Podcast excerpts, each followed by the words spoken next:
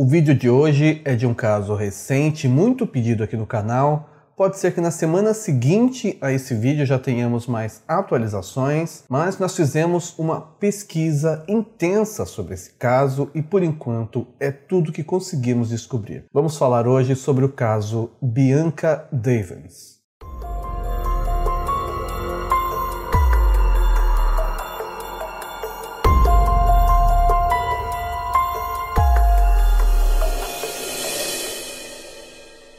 Bianca Michelle Davins era uma garota de 17 anos quando tudo aconteceu. Ela havia acabado de terminar o colegial e estava se preparando para começar a faculdade de psicologia. Sua irmã e amigos da menina a descrevem como uma garota doce, feliz, que gostava de viver, de passear, de fazer amigos e que não conheciam ninguém e nem sabiam de nenhum momento em que alguém direcionasse qualquer tipo de ódio ou deixasse público que tinha algo contra a Bianca ou sequer dizia que não gostava dela. Ela não tinha inimigos. Assim como grande parte da população hoje em dia, e foco aqui nas pessoas de idade entre 14 a 17 anos, a Bianca passava a maior parte do seu tempo usando a internet, onde ela postava nas suas redes sociais fotos, frases, coisas do dia a dia, nada muito fora do comum. Ela gostava também de fazer montagens com as suas fotos, colocando efeitos, stickers, essas coisas. E aqui é importante a gente começar a dizer o que vem sendo dito das notícias e o que é a história real. Em qualquer notícia que você procura e acha sobre esse caso, na maioria você é levado a entender que a Bianca era uma Instagrammer ou uma pessoa de muitos seguidores, famosa no Instagram e que devido ao que ela postava, ela atraía muita gente, mais de 150 mil seguidores. Por exemplo, durante a gravação desse vídeo, ela estava com 164 mil seguidores, mas essa coisa de ela ser famosa no Instagram, digamos assim, não é bem a verdade.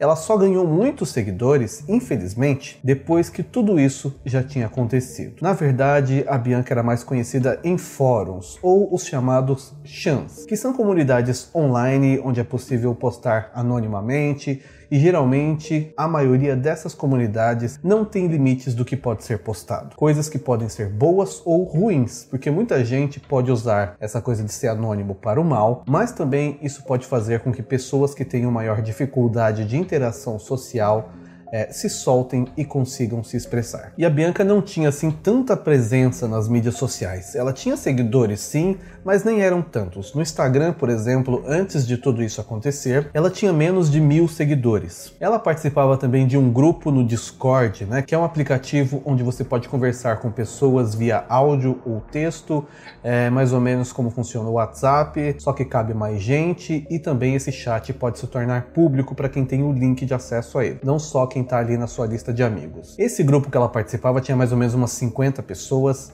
entre elas amigos da vida real, alguns seguidores mais antigos, né? Ela usa a internet desde os 14 anos, então nesse período algumas pessoas que eram seguidores acabaram também se tornando amigos naturalmente. Como era uma menina considerada bonita, ao longo desses três anos, postando ali as suas fotos na internet, ela tinha alguns seguidores que estavam ali não porque a conheciam, mas sim porque a achavam bonita, gostariam de se aproximar, gostariam de ter algum contato com ela, mas não tinham verdadeiramente esse contato, mas que dedicavam aí toda a sua atenção para ela. Algumas pessoas gostam dessa atenção e mantêm essa espécie de friend zone, digamos assim, é, onde a pessoa não dá um fora em quem está atrás dela, mas também não deixa que ela se aproxime muito, porque tem gente que gosta desse tipo de atenção e cultiva esse tipo de seguidor. E buscando nas redes sociais da Bianca, não no Instagram, mas outras redes, no Discord, por exemplo, ela costumava manter esse tipo de relação com algumas pessoas. Havia ali alguns seguidores que é, idolatravam ela, digamos assim, para simplificar o termo que em inglês é usado um termo orbit, né, que seria orbitar, porque eles ficam ali em torno dela sem se aproximar muito, mas também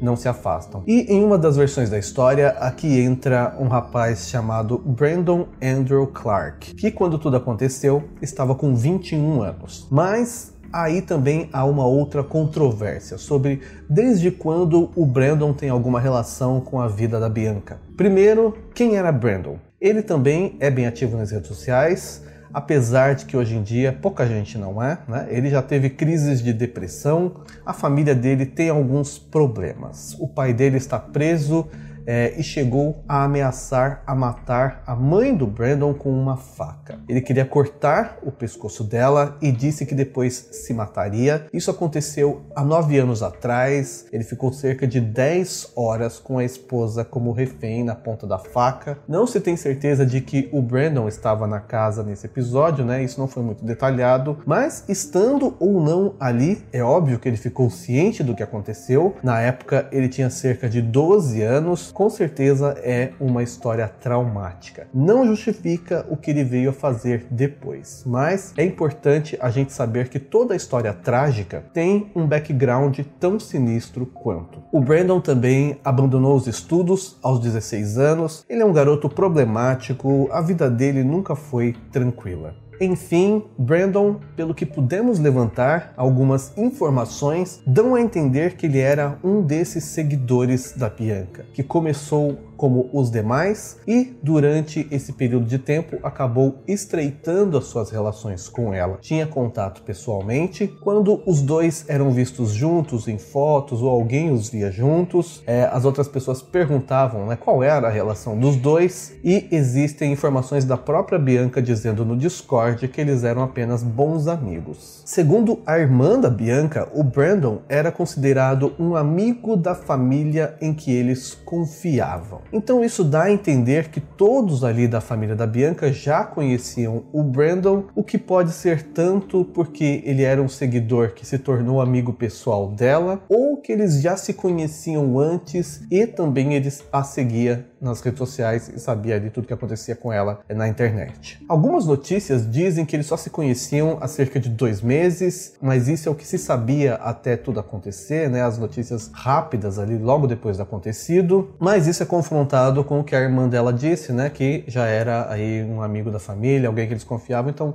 eu creio que dois meses não era tempo suficiente para uma família confiar em alguém assim tão rapidamente, alguém que eles é, conheciam aí da internet. Então, eu creio que realmente ele já conhecia a Bianca antes disso. Mas é importante levantar esse tempo porque isso é extremamente o contrário do que algumas pessoas haviam é, divulgado que ele seria aí um stalker que a perseguiu e fez o que fez, o que não é bem assim. E é importante ressaltar aqui que o Brandon também já tem uma ficha criminal com registro de ter sido preso por assédio em 2016. Não se tem muitos detalhes dessa prisão, mas já deixa aí no ar né, uma pista da personalidade que ele tem. Tudo leva a crer que o Brandon tinha sim uma paixão platônica pela Bianca, eles tinham aparentemente muito contato, não sei se diário, mas era um contato suficiente que permitisse que ele a convidasse é, e acompanhasse a Bianca em um show que aconteceria na cidade de Nova York. A Bianca, a princípio, aceitou ir com o Brandon de carro, já que ela é de Utica,